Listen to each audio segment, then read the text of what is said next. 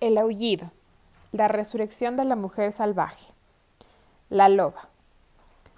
Tengo que confesarles que no soy como de esos teólogos que se adentran en el desierto y regresan cargados de sabiduría.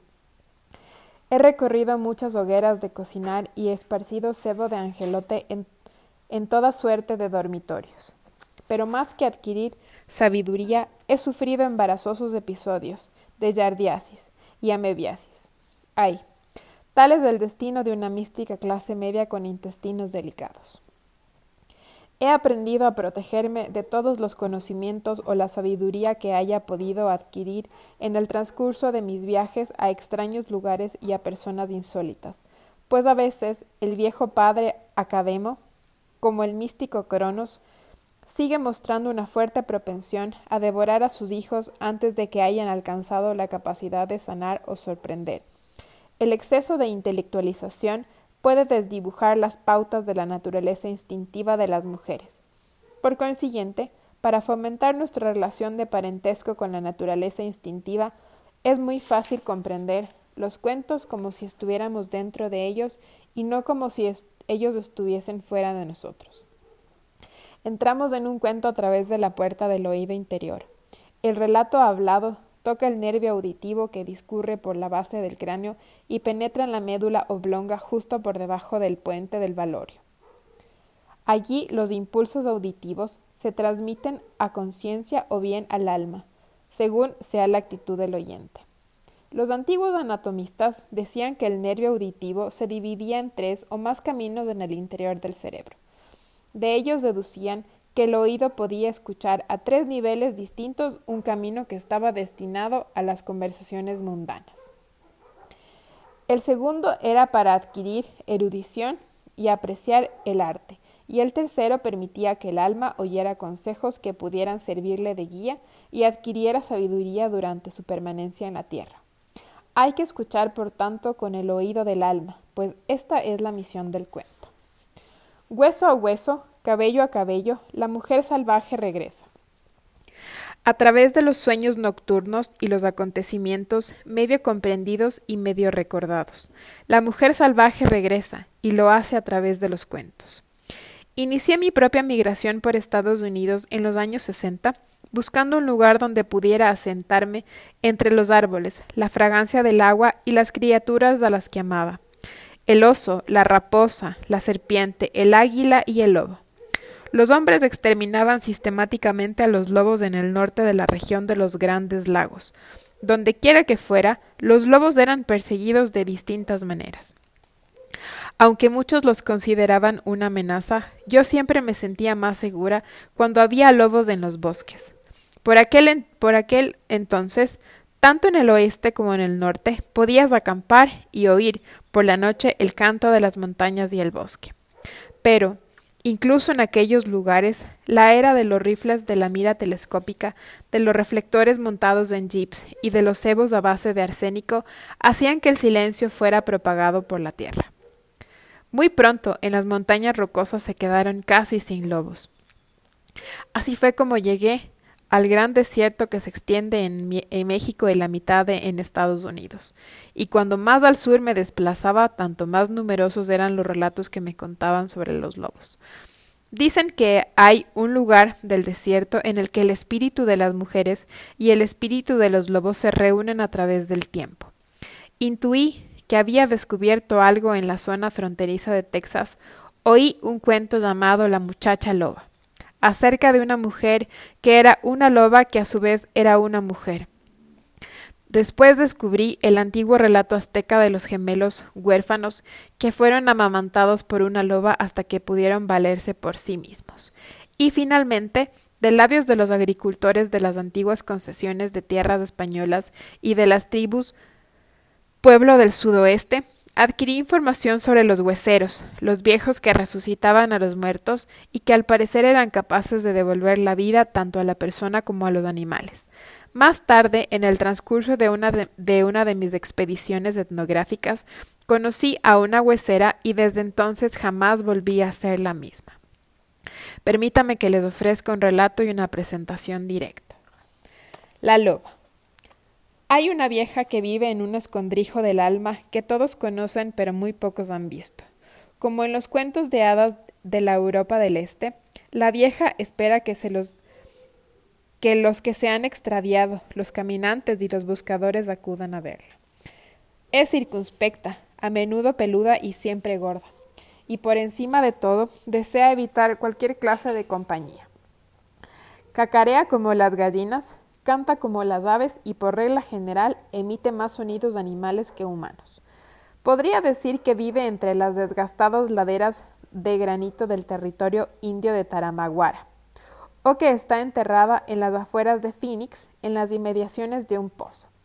Quizás la podríamos ver viajando hacia el sur, al sur hacia el monte Albán, en un viejo cacharro con el cristal trasero roto por un disparo, o esperando al borde de una autovía cerca de El Paso, o desplazándose con unos camioneros a Morelia, México, o dirigiéndose al mercado de Oaxaca, cargado como unos haces de leña, integrados por ramas de extrañas formas.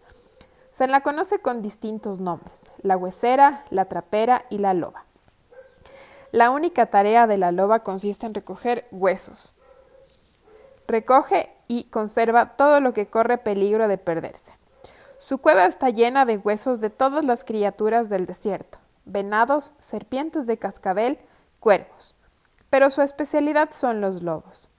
Se arrastra, trepa y recorre las montañas y los arroyos en busca de huesos de lobo y, cuando ha juntado un esqueleto entero, cuando el último hueso está en su sitio y tiene ante sus ojos la hermosa escultura blanca de la criatura, se sienta junto al fuego y piensa qué canción va a cantar. Cuando ya lo ha decidido, se sitúa al lado de la criatura, levanta los brazos sobre ella y se pone a cantar. Entonces, los huesos de las costillas y los huesos de las patas del lobo se cubren de carne y la criatura le crece el pelo. La loba canta un poco más y la criatura cobra vida y su fuerte y peluda cola se curva hacia arriba. La loba sigue cantando y la criatura lobuna empieza a respirar. La loba canta con tal intensidad que el suelo del desierto se estremece, y mientras ella canta, el lobo abre los ojos, pega un brinco y escapa corriendo cañón abajo. En algún momento de su carrera, debido a la velocidad o a su chapoteo en el agua del arroyo que está cruzando, a un rayo del sol o a un rayo de luna que lo ilumina directamente al costado, el lobo se transforma de repente en una mujer que corre libremente hacia el horizonte riéndose a carcajadas. Recuerda que, si te adentras en el desierto y estás a punto de ponerse al sol y quizás te has extraviado un poquito y te sientes cansada, estás de suerte, pues bien pudiera ser que le cayeras en gracia a la loba y ella te enseña una cosa, una cosa del alma.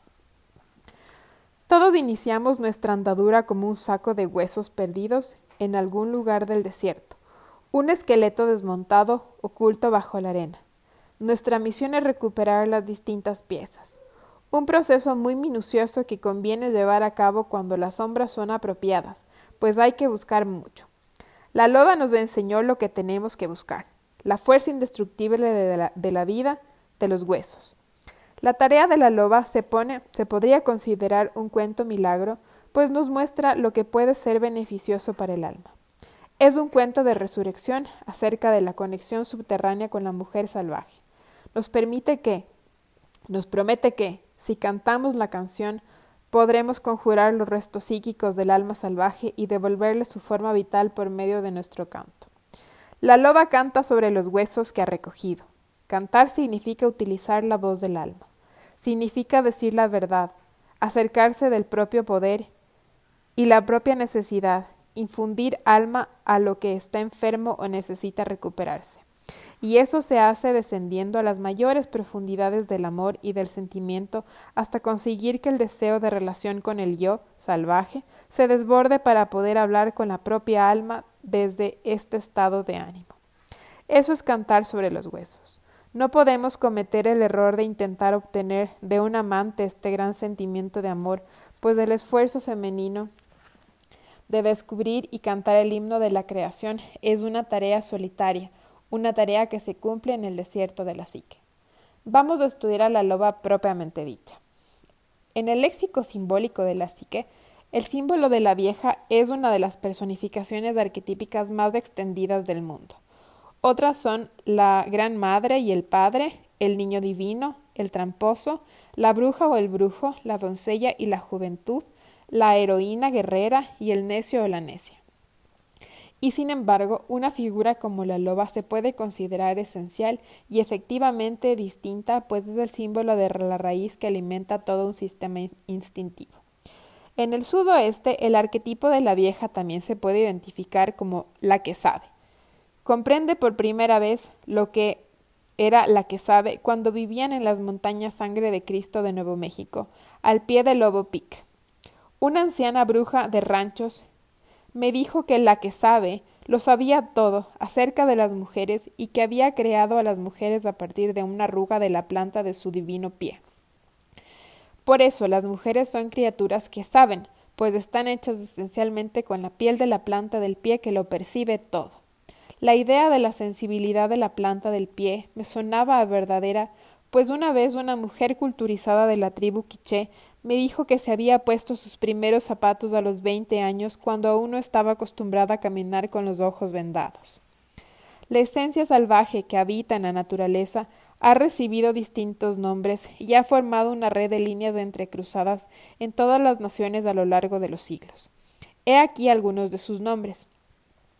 La madre de los días es la madre creador, Dios de todos los seres y todas las obras, incluidos del cielo y la tierra.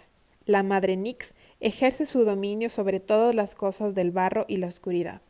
Durga controla los cielos, los vientos y pensamientos de los seres humanos a partir de los cuales se difunde toda la realidad. Cuatlicue da a luz al universo niño, que es un bribonzuelo de mucho cuidado, pero con la madre loba le muerde la oreja para mantenerlo en cintura. Écate, es la vieja vidente que conoce a los suyos y está envuelta en el olor de la tierra y el aliento de Dios. Y hay muchas, muchas más. Todas ellas son imágenes de quién y qué vive bajo la montaña, en el, en el lejano desierto y en lo más profundo. Cualquiera que sea su nombre, la fuerza personificada por la loba encierra en sí el pasado personal y el antiguo, pues ha sobrevivido generación tras generación y es más vieja que el tiempo. Es la archivera de la intención femenina y la conservadora de la tradición de la hembra. Los pelos de su bigote perciben el futuro. Tiene la lechosa y perspicaz mirada de una vieja bruja. Vive simultáneamente en el presente y en el pasado y subsana los errores de una parte bailando con la otra. La vieja, la que sabe, está dentro de nosotras, próspera en la más profunda psique de las mujeres, en el antiguo y vital yo salvaje. Su hogar es aquel lugar del tiempo en el que se juntan el espíritu de las mujeres y el espíritu de la loba, el lugar donde se mezclan la mente y el instinto, el lugar donde la vida profunda de una mujer es el fundamento de su vida corriente. Es el lugar donde se besan el yo y el tú, el lugar donde las mujeres corren espiritualmente con los lobos. Esta vieja se encuentra situada entre los mundos de la racionalidad y del mito. Es el eje en torno al cual giran dos mundos, la tierra que se interpone entre ambos es ese inexplicable lugar que todos reconocemos en cuanto llegamos a él, pero sus matices se nos escapan y cambian de forma cuando tratamos de inmovilizarlos, a no ser que usemos la poesía, la música, la danza o el cuerpo. Se ha aventurado la posibilidad de que el sistema involuntario del cuerpo esté enrealizado en esta misteriosa tierra psíquica. Al igual que la mística, las imágenes y los impulsos arquetípicos, incluidos nuestra hambre de Dios, nuestro anhelo de misterio y todos los instintos, no solo sagrados, sino también profanos. Algunos podrían decir que los archivos de la humanidad, la raíz de la luz, la espiral de la oscuridad, también se encuentran aquí. No es un vacío, sino más bien el lugar de los seres de la niebla, en el que las cosas son y todavía no son, en el que las sombras tienen consistencia pero una consistencia transparente. De lo que no cabe duda es de que esta tierra es antigua, más antigua que los océanos, pero no tiene edad, es eterna. El arquetipo de la mujer salvaje es el fundamento de este estrato y emana de la psique instintiva. Aunque puede asumir muchos disfraces de nuestros sueños y en nuestras experiencias creativas, no pertenece al estrato de la madre, la doncella o la mujer medieval y tampoco es la niña interior. No es la reina, la amazona, la amante, la vidente. Es simplemente lo que es. Se la puede llamar la que sabe, la mujer salvaje, la loba, se la puede designar con sus nombres más elevados y con los más bajos, con sus nombres más recientes o con los antiguos, pero sigue siendo lo que es. La mujer salvaje como arquetipo es una fuerza inimitable e inefable que encierra un enorme caudal de ideas, imágenes y particularidades. Hay arquetipos en todas partes, pero no se los puede ver en el sentido habitual. Lo que vemos de ellos de noche no se puede ver necesariamente en el día. Descubrimos vestigios del arquetipo en las imágenes y los símbolos de los cuentos, la literatura, la poesía, la pintura y la religión. Al parecer, la finalidad de su resplandor, de su voz, de su fragancia, es la de apartarnos de la contemplación de la porquería que cubre nuestras colas y permitirnos viajar de vez en cuando en compañía de las estrellas. En el lugar donde vive la loba, el cuerpo físico se convierte, tal como escribe el poeta Tony Moffat, en un animal luminoso, y al parecer que, por medio de los relatos anecdóticos, el pensamiento consciente puede fortalecer o debilitar el sistema inmunitario corporal. En el lugar habitado por la loba, los espíritus se manifiestan como personas y la voz mitológica de la psique profunda habla como poeta y oráculo. Una vez muertas, las cosas que poseen valor psíquico se pueden resucitar, Además, el material básico de todos los cuentos que ha habido en el mundo se inició con la experiencia de alguien que en esta inexplicable tierra psíquica intentó contar lo que allí le ocurrió. El lugar intermedio entre los dos mundos recibe distintos nombres. Jung lo llamó el inconsciente colectivo, la psique objetiva y el inconsciente psicoide, refiriéndose a un estrato más inefable del primero. Consideraba el segundo un lugar en el que los mundos biológicos y el psicológico compartían las mismas fuentes, en el que la biología y la psicología se podían mezclar y no podían influir mutuamente la una en la otra. En toda la memoria humana, este lugar, llámesele Nod, el hogar de los seres de la niebla, la grieta entre los mundos, es el lugar donde se producen las visiones, los milagros, las imaginaciones, las inspiraciones y, las curaciones de todo tipo. Aunque el lugar transmite una enorme riqueza psíquica, hay que acercarse a él con una cierta preparación, pues uno podría ceder a la tentación de ahogarse gozosamente en el arrobamiento experimentado durante su estancia allí. La realidad correspondiente puede parecer menos emocionante comparada con él. En este sentido, estos estratos más profundos de la psique pueden convertirse en una trampa de éxtasis, de la cual las personas regresan tambaleándose y con la cabeza llena de ideas inestables y manifestaciones insustanciales, y no debe ser así. Hay que regresar totalmente lavados y sumergidos en aguas vivificantes e informativas que dejen grabado en nuestra carne el olor de lo sagrado. Toda mujer tiene potencialmente acceso al río bajo el río. Llega allí a través de la meditación profunda, la danza, la escritura, la pintura, la oración, el canto, el estudio, la imaginación activa o cualquier otra actividad que exija una intensa alteración de la conciencia. Una mujer llega a este mundo entre los mundos a través del anhelo y la búsqueda y la búsqueda de algo que entrevé por el, por el rabillo del ojo. Llega por medio de actos profundamente creativos a través de la soledad deliberada y del cultivo de cualquiera de las artes. Y a pesar de todas estas actividades tan bien practicadas, buena parte de lo que ocurre en este mundo inefable sigue envuelta en el misterio, pues rompe todas las leyes físicas y racionales que conocemos. El cuidado con el cual se debe penetrar en este estado físico se ilustra en el pequeño, pero conmovedor cuento de los cuatro rabinos que ansían contemplar la sagrada rueda del profeta Ezequiel. Los cuatro rabinos. Una noche, cuatro rabinos recibieron la visita de un ángel que los despertó y los transportó a la séptima bóveda del séptimo cielo. Allí contemplaron la sagrada rueda de Ezequiel. En determinado momento de su descenso del Pardes, el paraíso a la, a la tierra, uno de los rabinos, tras haber contemplado semejante esplendor, perdió el juicio y vagó echando espumarajos por la boca hasta el fin de sus días. El segundo rabino era extremadamente cínico. He visto en sueños la rueda de Ezequiel. Eso es todo. No ha ocurrido nada que en realidad no ha ocurrido nada en realidad. El tercer rabino no paraba de hablar de lo que había visto, pues estaba totalmente obsesionado. Hablaba por los codos, describiendo cómo estaba construido todo y lo que le significaba, hasta que, al final, se extravió y traicionó su fe. El cuarto rabino, que era un poeta, tomó un papel y una caña, se sentó junto a la ventana y se puso a escribir una canción tras otra sobre la paloma de la tarde, su hija en la cuna y todas las estrellas del cielo. Y de esta manera vivió su vida mejor que antes.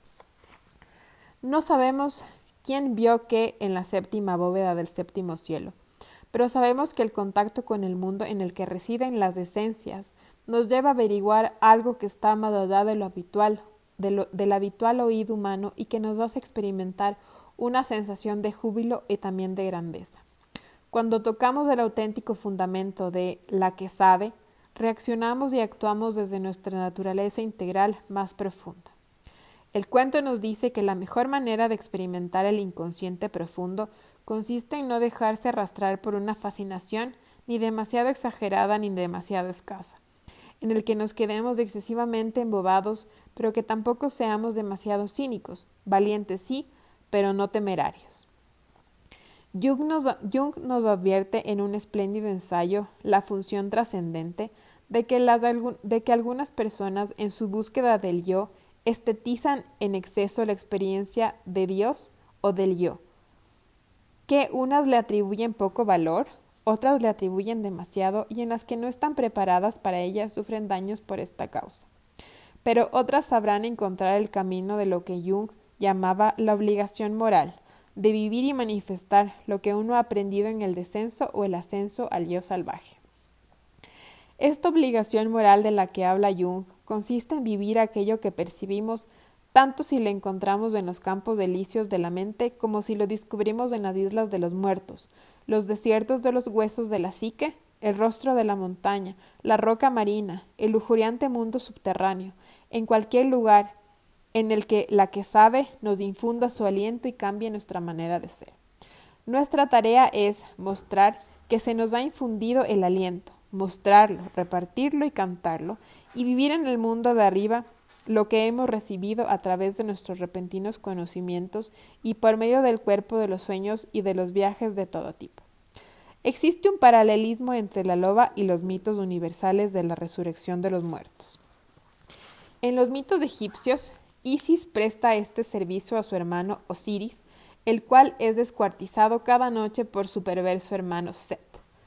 Isis trabaja cada noche desde el ocaso hasta el amanecer, juntando las partes de su hermano antes de que amanezca, pues de lo, que, de lo contrario no podrá salir el sol. Jesucristo resucitó a Lázaro, el cual llevaba tanto tiempo muerto que ya hedía. Demeter conjura a su pálida hija, Persefone, de la tierra de los muertos una vez al año, y la loba canta sobre los huesos. Esta es una esta es nuestra práctica de meditación como mujeres, conjurar los aspectos muertos y descuartizados de la vida. El arquetipo que recrea a partir de algo que ha muerto tiene siempre una doble faceta. La madre de la creación es siempre también la madre de la muerte y viceversa. Debido a esta naturaleza dual o doble tarea, el importante trabajo que tenemos por delante es el de aprender a distinguir entre todo lo que nos rodea y todo lo que llevamos dentro qué tiene que vivir y qué tiene que morir. Nuestra misión es captar el momento más oportuno para ambas cosas, para dejar que muera lo que tiene que morir y que viva lo que tiene que vivir. Para las mujeres, el río bajo el río, el río bajo el río del mundo, el hogar de la huesera, contiene conocimientos directos acerca de los plantones, los rizomas, el maíz de la siembra del mundo.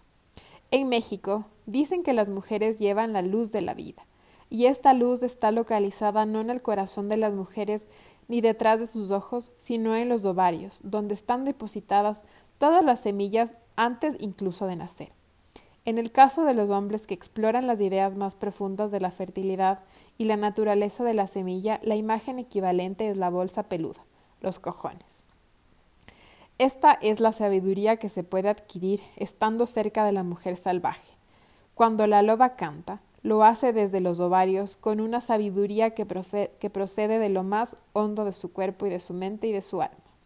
Los símbolos de la semilla y el hueso son muy similares.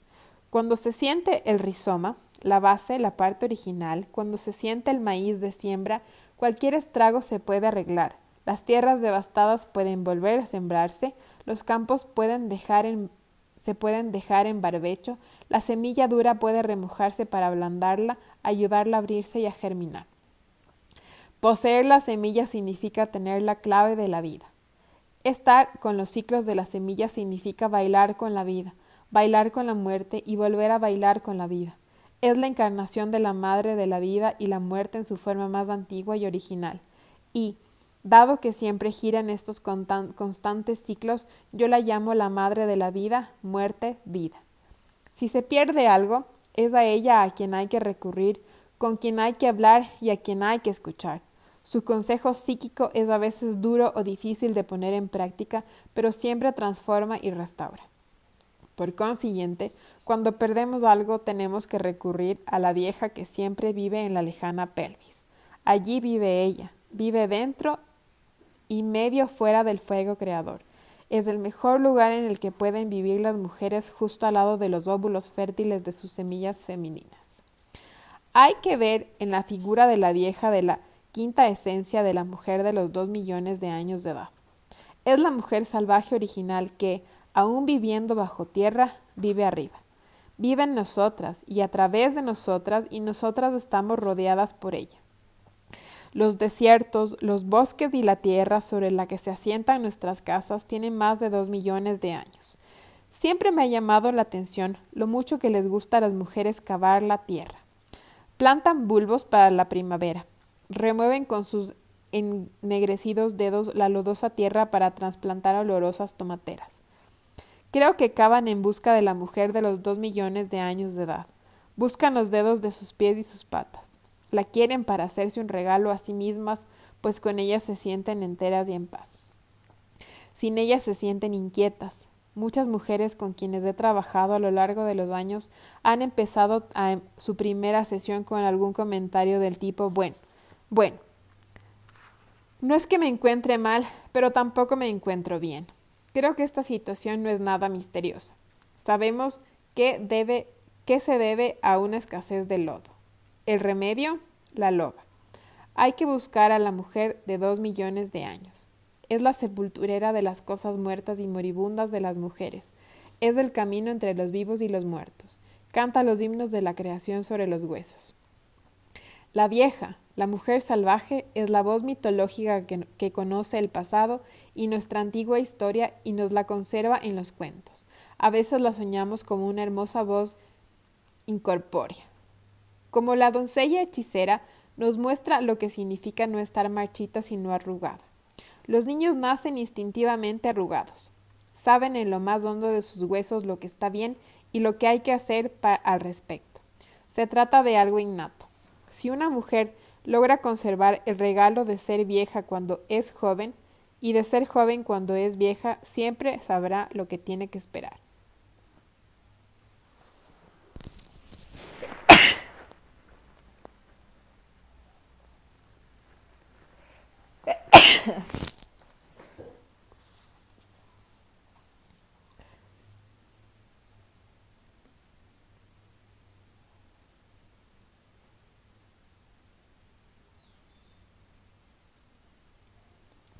Pero si lo ha perdido, lo puede recuperar mediante un decidido esfuerzo psíquico. La loba, la vieja del desierto, es una buscadora de huesos. En la simbología arquetípica, los huesos representan fuerza indestructible. No se prestan a la destrucción. Por su estructura, cuesta quemarlos y resulta casi imposible pulverizarlos. En el mito y en el cuento representan el espíritu del alma indestructible. Sabemos que el espíritu del alma puede lastimar e incluso mutilar, pero es casi imposible matarlo. El alma se puede abollar y doblar, se la puede herir y dañar. Se pueden dejar en ella las señales de una enfermedad y las señales de las quemaduras del temor. Pero no muere porque está protegida por la loba en el mundo subterráneo. Es a un tiempo la descubridora y la incubadora de los huesos. Los huesos pesan bastante como para que se puedan hacer daño con ellos. Son lo bastante afilados como para cortar carne y cuando son viejos y se los pellizca, tintinean como cristal. Los huesos de los vivos están vivos, son capaces de crear por sí mismos y se renuevan constantemente.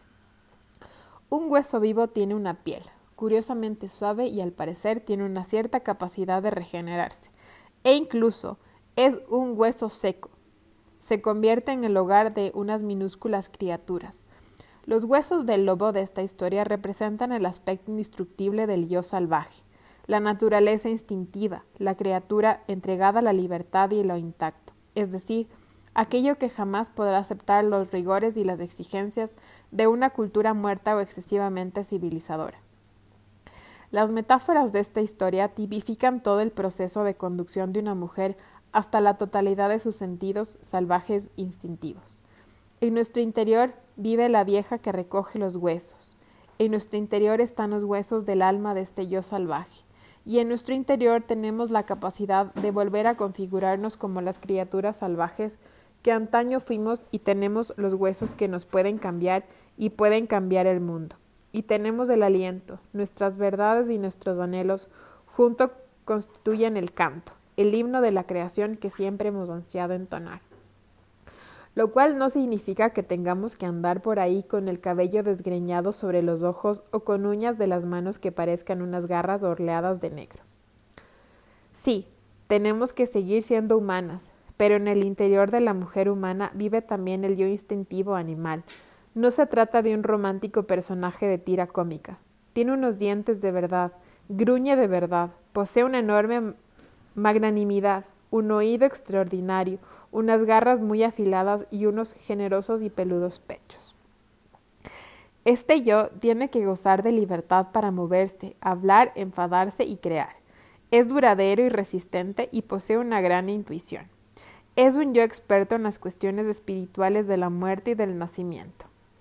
Hoy, la vieja que llevamos dentro recoge los huesos y ¿qué es lo que rehace? Ella es el yo del alma, la constructora del hogar del alma. Ella lo hace a mano, rehace el alma a mano. ¿Y qué hace por nosotras? Incluso en el mejor de los mundos, el alma necesita una remodelación. Tal como ocurre en las casas de adobe del sudoeste de Estados Unidos, siempre hay algo que se desprende, que se desconcha o se despinta. Siempre hay una vieja regodeada por, con pantuflas que se para el rato aplicando lechada a las paredes de adobe. Mezcla la paja con el agua y la tierra, aplica la mezcla en las paredes y las deja como nuevas. Sin ella la casa se deformaría, sin ella se desplomaría y se convertiría en un masijo después de una fuerte lluvia. Es la guardiana del alma. Sin ella nos deformamos. Sin una línea de abastecimiento que nos conecte a ella, dicen que los seres humanos son unos desalmados o unas almas malditas. Ella da forma a la casa del alma y con su trabajo manual la hace más casa. Es la del viejo delantal. Es aquella cuyo vestido es más largo por delante que por detrás. Es la que anda siempre haciendo arreglos. Es la hacedora del alma, la criadora del lobo, la guardiana de lo salvaje. Por consiguiente, lo digo con afecto y con lenguaje sencillo, tanto si eres un lobo negro como si eres un lobo gris del norte o un lobo rojo del sur o blanco o un oso polar, ten por cierto que eres la quinta esencia de la criatura instintiva. Aunque algunos preferirían que te comportaras mejor y no te subieras alegremente a los muebles ni te echaras encima de la gente a modo de bienvenida, hazlo de todos modos. Algunos se apartarán de ti con temor o repugnancia, pero tu amante le encantará este nuevo aspecto de tu personalidad, siempre y cuando sea el amante adecuado para ti. Algunas personas no les gustará que olfatees las cosas para ver lo que son, y tampoco les gustará que te tiendas de espaldas en el suelo y levantes las piernas en el aire. ¡Qué horror! Niña mala, lobo malo, perro malo. ¿Tienes razón? No, tú sigue adelante y diviértete. La gente se dedica a la meditación para descubrir su orientación psíquica. Por eso hace psicoterapia y psicoanálisis. Por eso analiza sus sueños y crea arte. Por eso algunas personas estudian las cartas del tarot, se hacen el, el, el ching, bailan, tocan el tambor, se dedican al teatro, tratan de desentrañar el significado de la poesía y rezan oraciones. Por eso hacemos las cosas que hacemos. Las hacemos para recoger los huesos. Después tenemos que sentarnos junto al fuego y decidir qué canción utilizaremos para cantar sobre los huesos y qué himno de la creación, qué himno de la recreación elegiremos. Y las verdades que digamos constituirán la canción. He aquí algunas buenas preguntas que podemos hacernos hasta que decidamos cuál va a ser la canción, nuestra verdadera canción. ¿Qué ha ocurrido con la voz de mi alma? ¿Cuáles son los huesos enterrados en mi vida? ¿Cuál es mi relación con el yo instintivo? ¿Cuál fue la última vez que corrí libremente? ¿Cómo conseguiré que la vida vuelva a cobrar vida? ¿A dónde se fue la loba? La vieja canta sobre los huesos y mientras canta, los huesos se recubren de carne. Nosotras también nos hacemos mientras derramamos el alma sobre los huesos que hacemos en, que hemos encontrado. Mientras derramamos nuestros anhelos y nuestros sufrimientos sobre los huesos de los que éramos en nuestra juventud, de lo que sabíamos hace muchos siglos y sobre la aceleración que percibimos en el futuro, nos podemos nos ponemos a gatas bien asentadas. Mientras derramamos el alma nos, sentimos renacer ya no somos una solución aguada, una cosa frágil que se disuelve. No, estamos en fase de transformación. Como los huesos, como los huesos secos, muchas veces empezamos en el desierto. Nos sentimos privados de nuestros privilegios, alienadas, sin relación tan siquiera con un grupo de cactus. Para los antiguos, el desierto era el lugar de la revelación divina. Pero para las mujeres se trata de algo mucho más que eso. Un desierto es un lugar en el que la vida está muy condensada.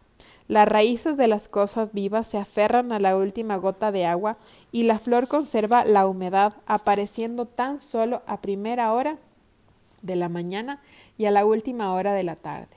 La vida en el desierto es pequeña pero brillante y buena parte de lo que ocurre tiene lugar bajo tierra, como en las vidas de muchas mujeres. El desierto no es tan exuberante como un bosque o una selva. En él las formas de vida son muy intensas y misteriosas. Muchas de nosotras hemos vivido vidas desérticas, pequeñas en la superficie y enormes bajo la tierra. La loba nos muestra lo valiosas que son las cosas que pueden surgir de esta clase de distribución psíquica. Es posible que la psique de una mujer se haya abierto camino hacia el desierto por resonancia o como consecuencia de pasadas crueldades o porque no le permitieron vivir una vida más amplia en la superficie. Muy a menudo una mujer tiene la sensación de vivir en un lugar vacío en el que a veces solo hay cactus como una flor de brillante color rojo y nada más en mil kilómetros a la redonda. Pero la mujer que está dispuesta a recorrer mil y un kilómetros hay algo más, una valerosa casita muy antigua que lleva mucho tiempo esperándola. Algunas mujeres no quieren estar en el desierto psíquico aborrecen su fragilidad y su frugalidad. Una y otra vez intentan poner en marcha su oxidado cacharro y bajando, dando tumbos por el camino hacia la resplandeciente ciudad soñada de la psique, pero sufren una decepción, pues lo exuberante y lo salvaje no está allí. Está en el mundo espiritual, en aquel mundo entre los mundos, en aquel río bajo el río. No te engañes, vuelve atrás, Regresa junto a la roja flor del cactus y ponte en camino para recorrer resuelte, resueltamente el último y duro kilómetro. Acércate y llama a la vieja puerta desgastada por la intemperie. Sube a la cueva, trepa a la ventana de un sueño, recorre cuidadosamente el desierto a ver qué encuentras. Es lo único que tenemos para hacer. ¿Quieres un consejo psicoanalítico? Ve a recoger huesos.